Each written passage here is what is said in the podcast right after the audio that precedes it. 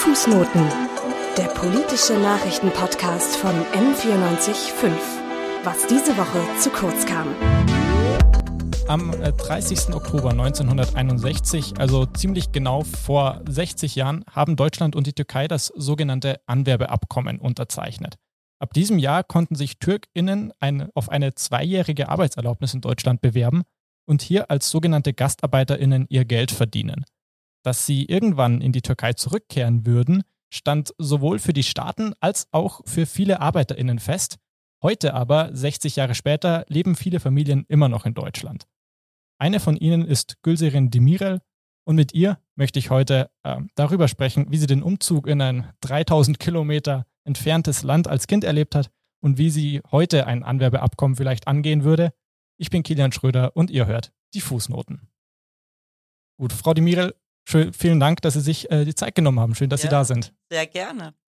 Ich würde mir die Freiheit nehmen und Sie nochmal ein bisschen ausführlicher vorstellen. Ähm, Sie ja. sind geboren in Malatya als Tochter kurdischer Eltern in der Türkei ähm, und mit sieben Jahren damals nach Deutschland gekommen. genau, den, vor genau, 50 Jahren. Vor 50 Jahren, genau. Dann waren Sie in den 1980er Jahren in München ähm, und haben eine Ausbildung als Sozialbetreuerin gemacht, später Sozialpädagogik studiert und bei der Arbeiterwohlfahrt gearbeitet. Seit 2008 waren sie im Münchner Stadtrat für die Grünen und dann seit 2017 sind sie auch Mitglied im Landtag, Sprecherin äh, für Integration, Flucht, Asyl und Vertriebene.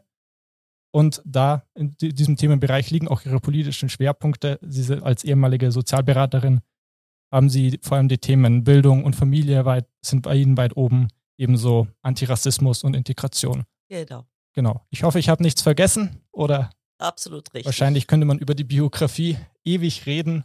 Ich glaube ja. Wahrscheinlich. Also es, nicht nur, es liegt nicht nur an den 50, äh, 57 Jahren, sondern überhaupt auch die unterschiedlichen Stationen im Leben. Auf jeden Fall. Wir wollen natürlich insbesondere auf diese, diese Episode eingehen, mit, als Sie nach Deutschland gekommen sind. Mit sieben Jahren, noch relativ, also ziemlich jung eigentlich. Ähm, auf Ihrer Website klingt das schon so ein bisschen an. Sie haben ähm, Ihre Themen auch aus der Erfahrung als Kind kurdischer GastarbeiterInnen mitgenommen. Vielleicht können Sie uns einfach mal so ein bisschen mitnehmen. Wie war das, mit sieben Jahren nach Deutschland umzuziehen? Oh ja, das ist eine gute Frage. Ich meine, ich war äh, ja sieben Jahre alt, war schon eingeschult in der Türkei äh, und mein Vater war schon in Deutschland. Also er war schon zwei Jahre vorher in Deutschland und hat dann eben beschlossen, ähm, uns nachzuholen, aber nicht uns alle. Wir sind vier Geschwister, also außer mir drei noch und äh, meine Mutter, aber vier Geschwister ging nicht, weil kleine Wohnung, finanzielle Probleme und so weiter. Und da ich und mein Bruder, äh, der Jüngere, so die Jüngsten waren, ähm, sind wir mit meiner Mutter. Und Sie müssen sich das ja vorstellen, damals gab es ja keine sozialen Medien, Internet, also wo man ja ganz anders kommuniziert und auch ganz anders über andere Länder auch erfährt. Äh, also sage ich immer wieder auch zu meinen Eltern, also was, wie mutig müssen die gewesen sein, ne? Weil äh, sich für sowas zu entscheiden, weil da saß man, dann hat man sich nicht in den Flieger gesetzt und war in zwei Stunden in einem anderen Land, sondern ich kann mich erinnern, unsere Reise war, also erstens waren wir 4000 Kilometer entfernt. Malatya ist ja nochmal äh, äh, 1000 Kilometer Richtung Osten. Ähm, also 4000 Kilometer. Zuerst sind wir nach Istanbul gereist. Dann von Istanbul sind wir dann mit dem Zug nach München. Und ich glaube, wir waren tagelang unterwegs.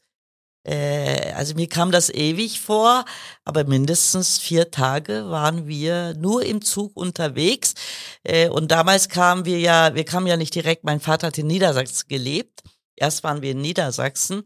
Äh, und dann hat uns mein Vater in München abgeholt. Also deshalb sage ich immer, der Kreis schließt sich.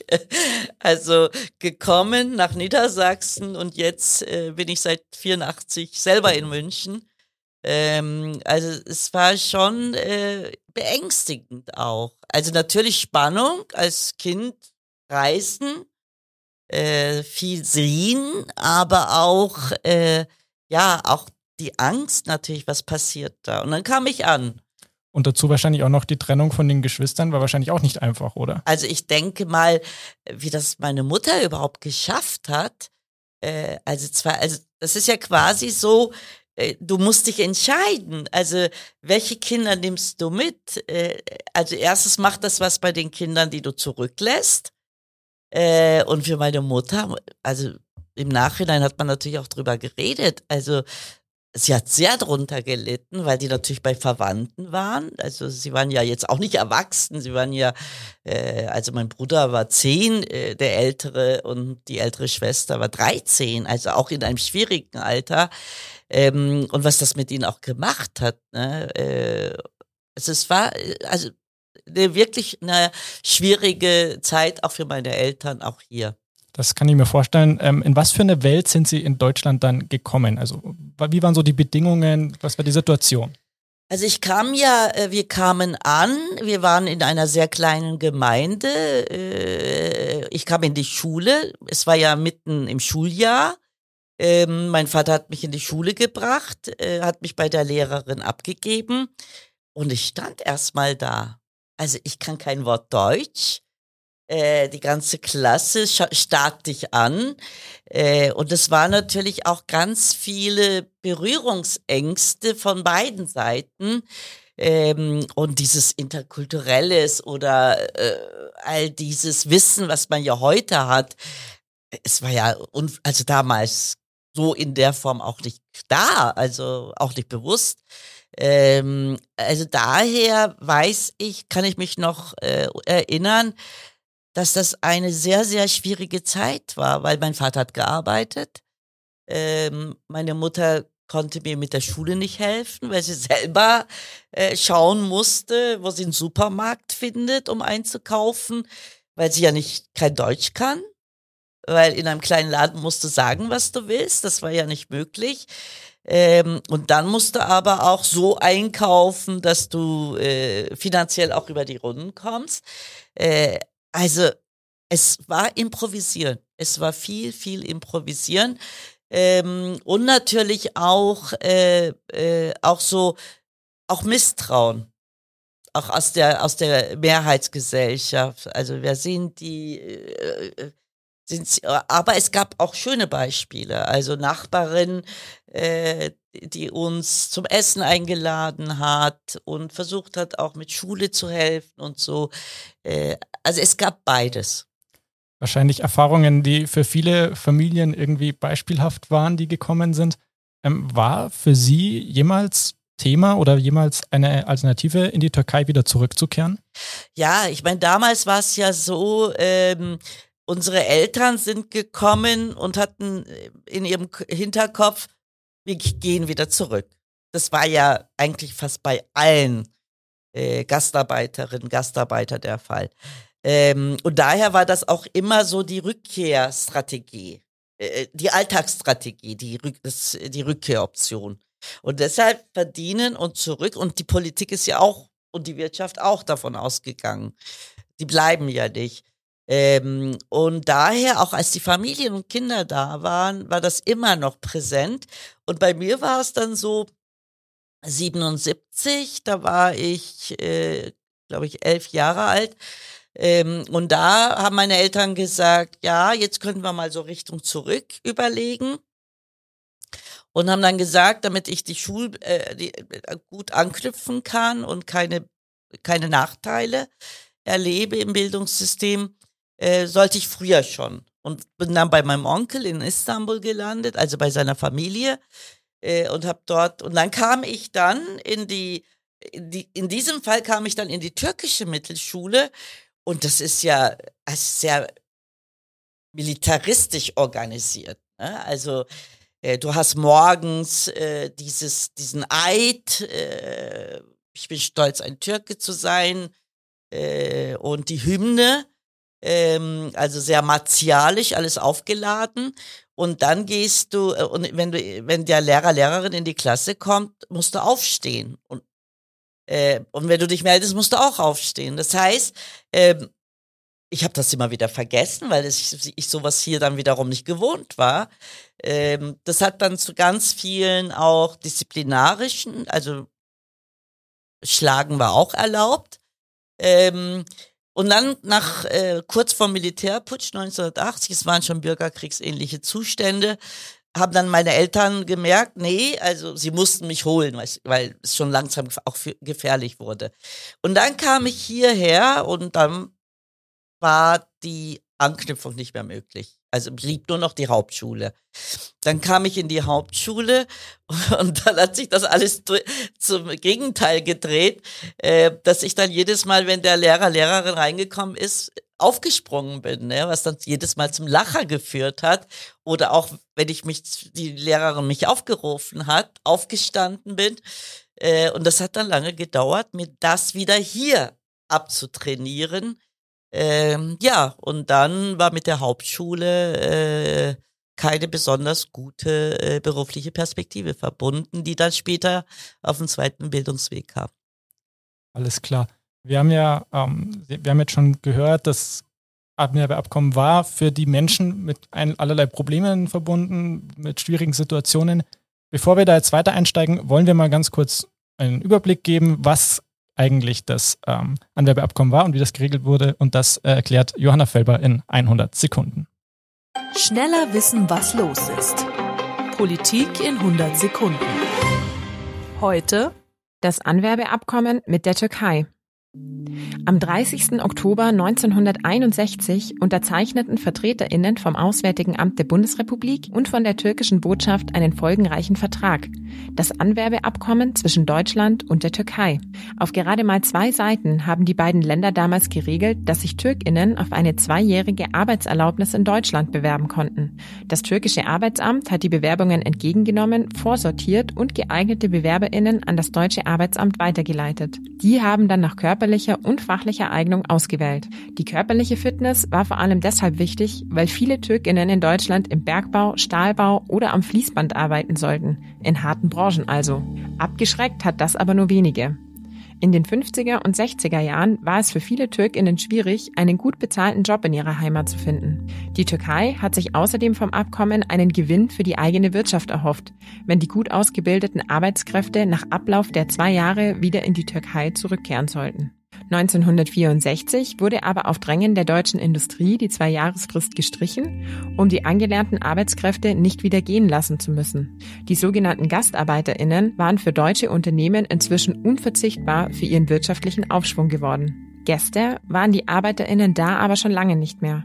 Viele haben ihre Familien nachgeholt, eigene Unternehmen, Restaurants und Handwerksbetriebe gegründet. 1973 wurde das Anwerbeabkommen dann von deutscher Seite wegen dem Rückgang der Wirtschaft aufgekündigt. Bis heute aber sind Türkinnen und türkeistämmige Menschen die größte Gruppe der ehemals Zugewanderten in Deutschland. Also wir haben gehört, eigentlich sollte es das Ganze bloß zwei Jahre gehen und die Arbeit die mit, den, mit dem Anwerbeabkommen verbunden war, war körperlich harte Arbeit, oft Arbeit, die einfach die Deutschen wahrscheinlich nicht machen wollten. Mhm. Und es war eigentlich ein guter Deal zwischen zwei Staaten. Vergessen wurde aber, wurden aber irgendwie die Menschen, die da kommen, ja. kommen sollten. Ähm, spüren Sie das bis heute, dass diese Menschen vergessen wurden? Die Auswirkungen sind heute noch spürbar. Also wenn ich denke, äh, weder die Wirtschaft hatte ein Interesse daran, dass sie die Sprache können, weil am Fließband brauche ich keine Sprache. Wenn ich Kohle abbaue, also mein Vater hat in dem Bereich gearbeitet, brauche ich keine Sprache und so weiter. Ähm, und das hat dann natürlich dazu geführt, dass in dem dass diese, dass diese erste Generation ähm, ein Deutsch gelernt hat, der eigentlich nur äh, äh, am Arbeitsplatz in einer sehr gebrochenen Art und Weise gesprochen wurde. Oder äh, man hat, wenn man mit diesen Menschen geredet hat, auch äh, bewusst in einer sehr gebrochenen, also grammatikalisch nicht richtigen Sprache gesprochen. Ähm, und das dann, das war dann natürlich für die Kindererziehung. Die Kinder, die dann später kamen, äh, und Schule äh, äh und äh, war die Unterstützung von zu Hause bei null. Also ich weiß noch, dass ich äh, mit elf, zwölf schon angefangen habe, äh, Behördengänge für meine Familie zu erledigen, also meine Mutter zum Arzt zu bringen, zu begleiten. Ähm, und das hat natürlich mit der zweiten, hat Auswirkungen auch auf die zweite Generation äh, ge gehabt. Und damit aber auch Auswirkungen bis heute, weil natürlich auch ähm, die Politik, ähm, sage ich jetzt mal, die verantwortliche Politik auch bis heute noch ein Problem damit hat, trotz dieser vielen Anwerbeabkommen, ehemaliges Jugoslawien, Marokko, Tunesien, Italien und so weiter, ähm, sich immer nicht noch nicht als Einwanderungsland definiert hat. Also was muss denn noch passieren, damit die Bundesrepublik ein Einwanderungsland ist und dementsprechend auch die Strukturen nicht ausgebaut worden sind. Und das hat sich mit dem Zuwanderungsgesetz 2002 zumindest mal politisch festgelegt, aber auch da hatte man Probleme, es Einwanderungsland zu nennen, sondern Zuwanderungsland zu nennen. Und es ist immer noch ein sehr ambivalentes Verhältnis äh, da. Und wir haben, wir haben ja auch die neben der politischen Seite auch die gesellschaftliche Seite, genau. wo sich die Stereotype vom Türken, der nicht richtig Deutsch kann, genau. hartnäckig halten. Genau. Also die Stereotypen, äh, das immer noch, also dieses äh, Du kannst aber gut Deutsch.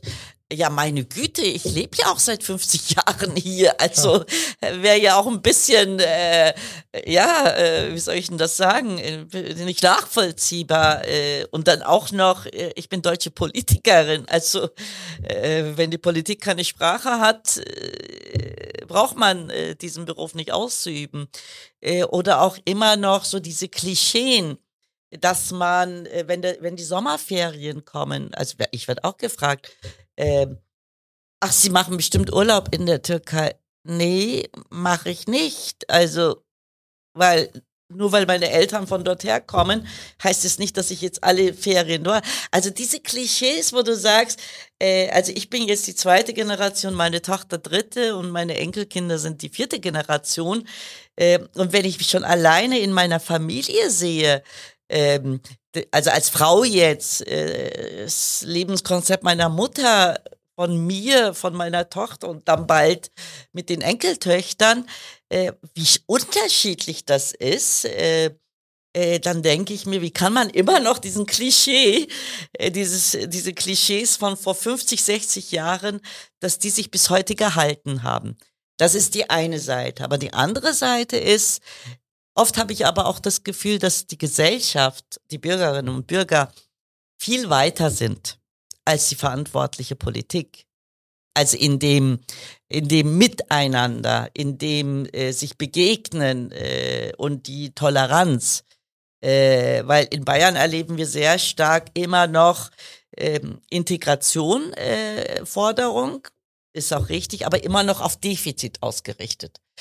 Deutsch lernen, äh, die Regeln, die Spielregeln hier, als hätte wird es in Deutschland homogene Spielregeln geben. Ne? Als das einzige, die einzige äh, Grundlage ist das Grundgesetz. Äh, und die muss man jeden Tag verteidigen. Und also Deutsch lernen, gute Leistung erbringen, aber es wird nicht darüber geredet, mehr, mehrsprachiges Potenzial, äh, interkulturelles Potenzial, ähm, also auch mit den Stärken auch drauf zu schauen. Das haben wir bis heute immer noch nicht. Und das ist sehr schade. Also das hätte auf jeden Fall wahrscheinlich damals im Anwerbeabkommen mitgedacht hätte werden sollen. Ähm, jetzt würde ich ganz gerne mal ein kleines Gedankenspiel wagen. Und zwar wäre, es wird ja wieder über viel Fachkräftemangel gesprochen, ja. wieder über äh, Migration, die am besten irgendwie mit Arbeitsstellen verbunden sein soll. Angenommen, wir würden wieder ein Anwerbeabkommen mit der Türkei zum Beispiel aushandeln. Was müsste konkret anders laufen? Also was unbedingt anders laufen müsste, ist, dass am Anfang ein Sprachkurs ist, sprachlicher Ausbildung. Dass am Anfang äh, die Gesellschaft erklärt wird. Also wir haben ja auch ganz viele zivile Errungenschaften hier. Die Rechte der Homosexuellen, die Rechte der Frauen, äh, die demokratischen Werte. Also dieses muss man immer vorne anstellen und nicht nur, äh, mein Vater sagte damals, sie haben uns bis, bis zu den Zähnen kontrolliert. Also, dass sie sich teilweise äh, wie auf dem Pferdemarkt gefühlt haben. Äh, aber darüber hinaus, also wo kann, kann, kann man Sprache lernen, wo kann man über die, die, das Land was lernen, da war überhaupt nichts da. Und das darf sich nicht wiederholen. Also Sprache und auch das Land erklären mit seinen zivilen Errungenschaften, die unverhandelbar sind. Äh, das, das, wär, das wäre der erste Schritt. Und der zweite Schritt ist natürlich auch, dass man auch die Wirtschaft in die Pflicht nimmt. Weil damals war ja, und wir erleben das schon wieder, dass die Wirtschaft sagt, wir brauchen die und die und die Berufsgruppen. Und dann muss die Politik aber aushandeln, was ist denn der Beitrag von der Wirtschaft, finanziell auch, ähm, diese, äh, diese Menschen auch mit Integrationsmaßnahmen zu begegnen. Und das zweite Baustein, was fehlt, ist, also Sprache, Land erklären, ist, wir haben ganz viele Menschen gehabt, die auch autodidaktisch Beruf, Berufe ausgeübt haben. In, in der Türkei zum Beispiel oder in vielen anderen Ländern auch gibt es das duale Ausbildungssystem nicht. Also es gibt nicht dieses Ausbildungssystem. Ich bin auch Kfz-Mechaniker, habe aber theoretische Ausbildung äh, und mache G Gesellenprüfung, sondern man geht in ein Kfz-Werkstatt, lernt das und kann diesen Beruf. Oder man ist Maurer, lernt bei einem Maurer, ohne eine Berufsschule zu besuchen. Dass man sich bemüht, auch solche, äh, solche Erfahrungen hier auch mit Umschulungen, äh, auch ähm, diese, die Qualifikation, die Potenziale dieser Menschen auch in den Arbeitsmarkt einzubinden. Und dazu brauche ich natürlich als Bündnispartner, Partnerin die Wirtschaft. Aber das würde ja auch bedeuten, also wenn wir sagen, es sollen nicht nur die Menschen als Arbeitskräfte kommen, sondern als Menschen, sie sollen eine Möglichkeit bekommen, in die Gesellschaft sich einzubringen, ähm, Sie sollen die Möglichkeit bekommen, schnell die Sprache zu lernen, ähm, einfach anzukommen als Menschen, als Familien, dass dieser Grundgedanke einer, zum Beispiel, dass die Arbeitserlaubnis begrenzt ist, sofort eigentlich vom Tisch sein sollte. Natürlich. Den Fehler haben wir ja gesehen. Also dieses Rotationsprinzip, was ja am Anfang des Anwerbeabkommens ja in den Verträgen drin war, hat sich ja ganz schnell gezeigt, dass das weder für die kommenden Menschen tauglich ist, noch ähm, für die Gesellschaft, äh, noch äh, für die Wirtschaft, weil für die Betroffenen heißt es zwei Jahre Malochen, irgendwie ist man, kommt man doch an, weil man hat Arbeitskollegen und so weiter. Ähm, und äh, für die Gesellschaft heißt es, jetzt sind sie da, also in der Kommune, in der Gemeinde, und dann sind sie wieder weg, jetzt kommen wieder neue. Und für die Wirtschaft ist es auch, äh, wie sich ja dann hinterher gezeigt hat, hat sich ja die Wirtschaft durchgesetzt, ähm, weil das keinen Mehrwert hat. Also daher äh, denke ich, äh, das funktioniert nicht. Würden Sie auch ähm, sagen, dass konkret in dem Zusammenhang mehr Maßnahmen gegen die Diskriminierung, über die wir vorhin gesprochen haben, die sich gehalten hat, die Stereotype, die sich gehalten haben, dass auch das in so einem An Anwerbeabkommen konkret angegangen werden müsste? Und wenn ja, wie? Nein, das ist ein Thema, das ist unser gesellschaftliches Problem. Äh, da sprechen Sie ein wichtiges Thema an, weil ich habe heute, wir haben heute eine Pressekonferenz zu unserem Aktionsplan gegen Rassismus und Antidiskriminierungsgesetz für Bayern äh, vorgestellt in einer Pressekonferenz. Ähm, also wir haben alarmierende Zahlen. Die Beratungsstellen, also die sechs Beratungsstellen in Bayern sagen, dass die Zahlen äh, im Vergleich zu 2019, 2020, also um bis zu 40 Prozent gestiegen sind und das ist, das ist beängstigend. Ähm, und deshalb haben wir auch gesagt, dass da, darauf muss die Politik reagieren. Das ist ein gesellschaftliches Problem und das ist nicht nur die, ein Problem, die die Migrantinnen und Migranten betrifft. Das ist ein Problem, der die der Jüdinnen und Jüden betrifft, mit Antisemitismus, Romas und Sintis, mit Antiziganismus, aber auch Menschen mit Behinderung, queere Menschen. Äh, also alles, was in diesem äh, Denken, absurden Denken als nicht normal ist. Ähm, und wir sind eine Gesellschaft der Vielfalt. Das ist, auch wenn wir die Migrantinnen und Migranten nicht mehr da hätten. Wir sind eine Gesellschaft der Vielfalt.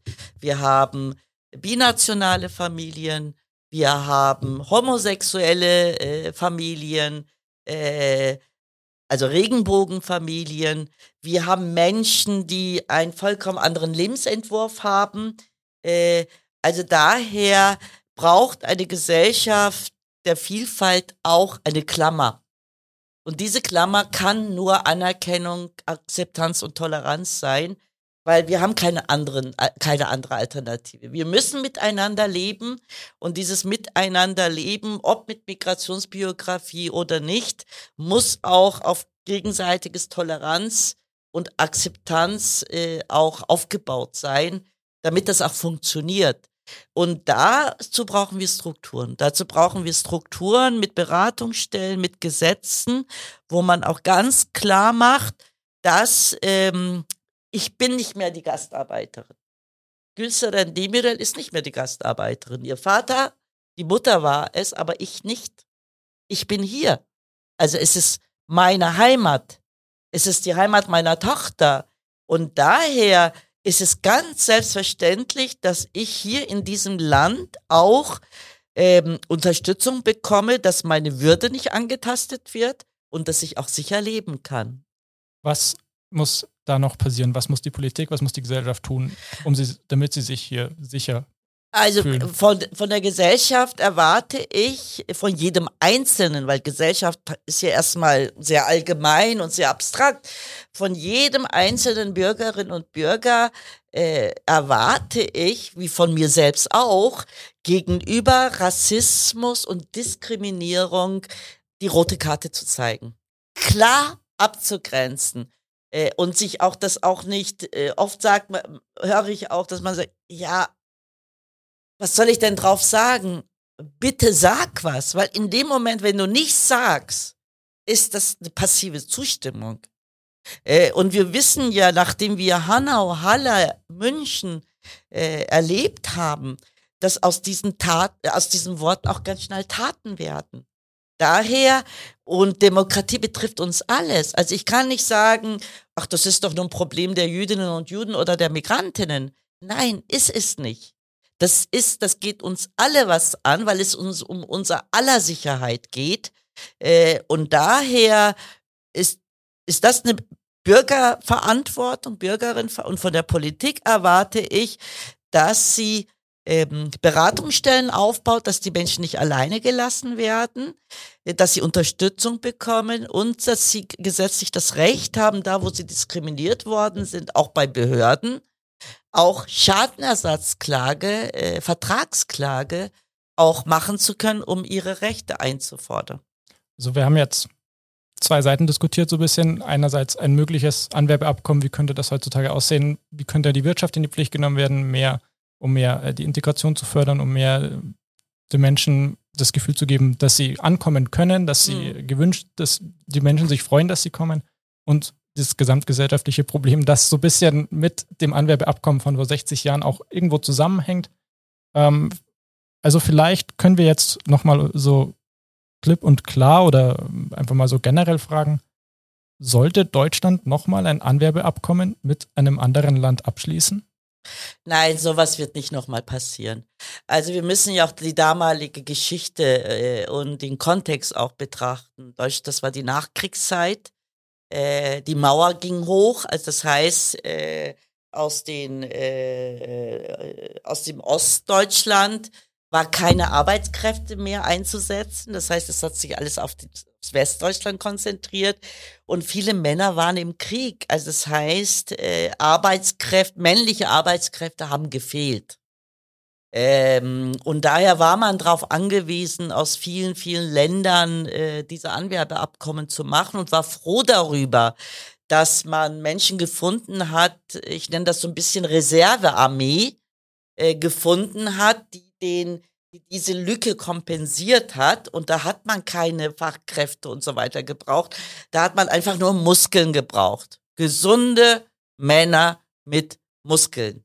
Ähm, und das ist heute nicht mehr so. Erstens haben wir nicht die, diese Situation äh, demografisch, auch wenn wir einen demografischen Wand Demografiewandel haben, ist die Situation nicht vergleichbar. Und zweitens ist die Industrie auch viel, viel äh, defizi diffiziler, viel mehr, äh, wo äh, Fachkompetenz erwartet wird, äh, wo viel mehr also äh, wo ja ähm, auch viel mehr mit Ausbildung zu tun hat. Äh, also die äh, Probleme, die wir haben im Fachkräftemangel, das ist ja Handwerk, brauchst du eine Ausbildung und eine Ausbildung, die hier anerkannt ist.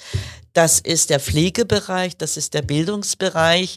Äh, und in dem Dienstleistungssektor oder Produktionsbereich, da gibt's ja das Problem gar nicht. Im Gegenteil, da, äh, das sagen ja auch die Arbeitsagentur-Statistiken, Menschen, die die äh, aufgrund von fehlenden Bildungsabschlüssen nur im Dienstleistungssektor arbeiten können, verdienen erstens nicht viel und zweitens ist die Arbeitslosigkeit da viel höher.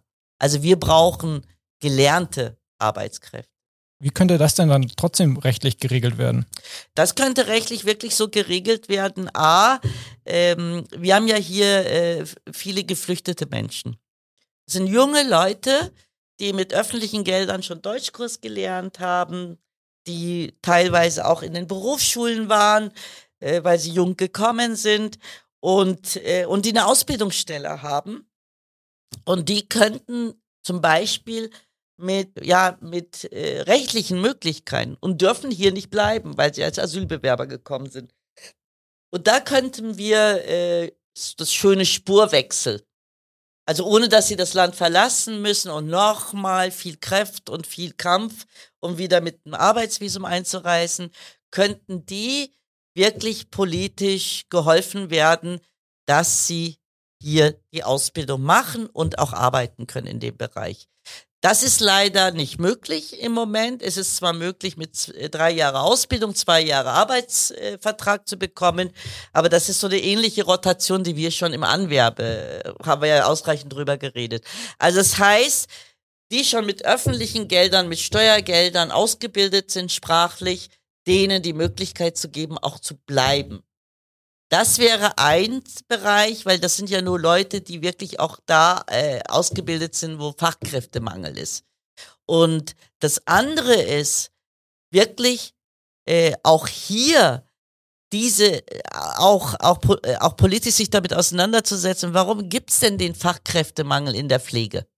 Also bessere Bezahlung und so weiter und nicht wieder mit Reservearmeen von außen die Probleme die es eigentlich hier gibt, die viele Menschen würden Pflege machen, wenn die Bedingungen anders wären, äh, die man dann dadurch negiert.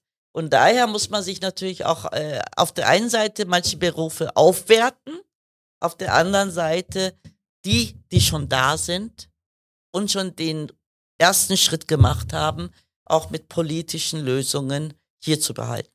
Braucht Deutschland ähm, ein generelles Einwanderungsgesetz? Ja, Definitiv ja. Was, was, muss, was muss da drin stehen?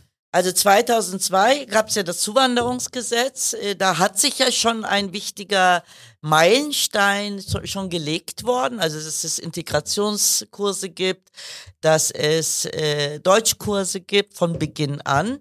Man hat den Fehler gemacht, die europäischen Länder da rauszu halten, was absurd ist. Natürlich braucht auch jemand, der aus Griechenland nach Deutschland kommt oder aus Italien, haben wir ja auch bei der Wirtschaftskrise gesehen. Ne?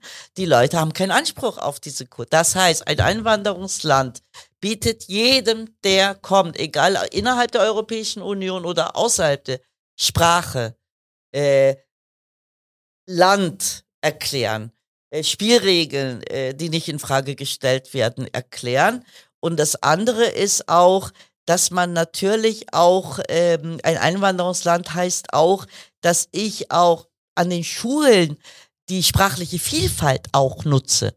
Also wir haben Kinder, die sprechen zwei, drei Sprachen. Also bei uns zu Hause war Kurdisch, Türkisch, Deutsch. Und diese Sprachen liegen brach, also bis auf Deutsch. Äh, das mehr nutzen. Ähm, die, die Stärken der Einwanderinnen und Einwanderer mehr einbeziehen und nicht nur darauf achten, was fehlt. Weil das macht, führt dann auch dazu, dass die Menschen auch, wenn man, wenn man den Menschen immer nur sagt, was sie noch, was sie noch mehr erreichen müssen, was sie noch mehr verbessern müssen, oder zu sagen, das machst du aber gut. Also du kannst schon zwei Sprachen, aber dein Deutsch könnte noch besser werden. Ist völlig was anderes, als zu sagen, ja, du sprichst ja immer noch schlecht Deutsch. Also auch diese per Perspektive der Vielfalt, der Buntheit anzuerkennen und dementsprechend auch institutionell zu verankern. Äh, genauso gehört das auch, dass in der öffentlichen Verwaltung Spiegelbild der Gesellschaft sein muss. Warum ist äh, vor dem Schreibtisch, äh, hinter dem Schreibtisch immer noch äh, die Einheimischen äh, und vor dem Schreibtisch trifft man nur die an, die äh, eingewandert sind. Also das muss sich auch äh, ausbalancieren, damit wir auch nach außen deutlich machen können, äh, wir sind ein Einwanderungsland, wir haben es geschafft. Weil auf beiden Seiten die Menschen sitzen, hinterm Schreibtisch und vor dem Schreibtisch. Aber wir können festhalten, das Anwerbeabkommen vor 60 Jahren war für die Wirtschaft ein wichtiger ja. Allerdings hätte einiges besser gemacht Klar, werden können. Auch wenn ich froh bin, dass ich, sonst wäre ich nicht hier. Also daher, und ich finde, als Frau in Deutschland ist, äh, also nicht nur das, aber auch wunderbar. Also es hätte auf jeden Fall mehr ähm, Bemühungen gebraucht, die Menschen ja. wirklich ernst zu nehmen, die Menschen, den Menschen hier eine ja. Heimat zu geben. Und jetzt, 60 Jahre danach, ist vielleicht genau der richtige Moment, um sich diese Probleme und auch die äh, Probleme, die das Anwerbeabkommen von damals eigentlich auch zutage gefördert hat, ähm, genauer anzuschauen und sich zu bemühen, den eigentlichen Gästen hier eine Heimat zu bieten. Frau Demirel, das war sehr spannend. Vielen, vielen Dank für das Gespräch. Schön, dass Sie da waren. Ja, vielen Dank. Ich meine, äh, Deutschland ist meine Heimat und ich sage auch vielen Migrantinnen und Migranten, auch den Deutschen, Heimat muss auch nicht immer singular sein. Das kann ich sehr, sehr gut nachvollziehen. Ähm, ich darf mich auch noch bei vielen Menschen hinter den Kulissen bedanken, an, bei, an Katrin Stich, die die Produktion hier übernommen hat. Die Sendeleitung hat Johanna Felber und ich habe moderiert. Das ist, das ist Kilian Schröder und ich darf mich bei allen, vor allem bei euch, fürs Zuhören und Zuschauen bedanken. Und nochmal vielen Dank, Frau Dimirel, dass Sie da waren. Danke, dass ich hier sein durfte. Fußnoten. Der politische Nachrichtenpodcast von M945 was diese Woche zu kurz kam.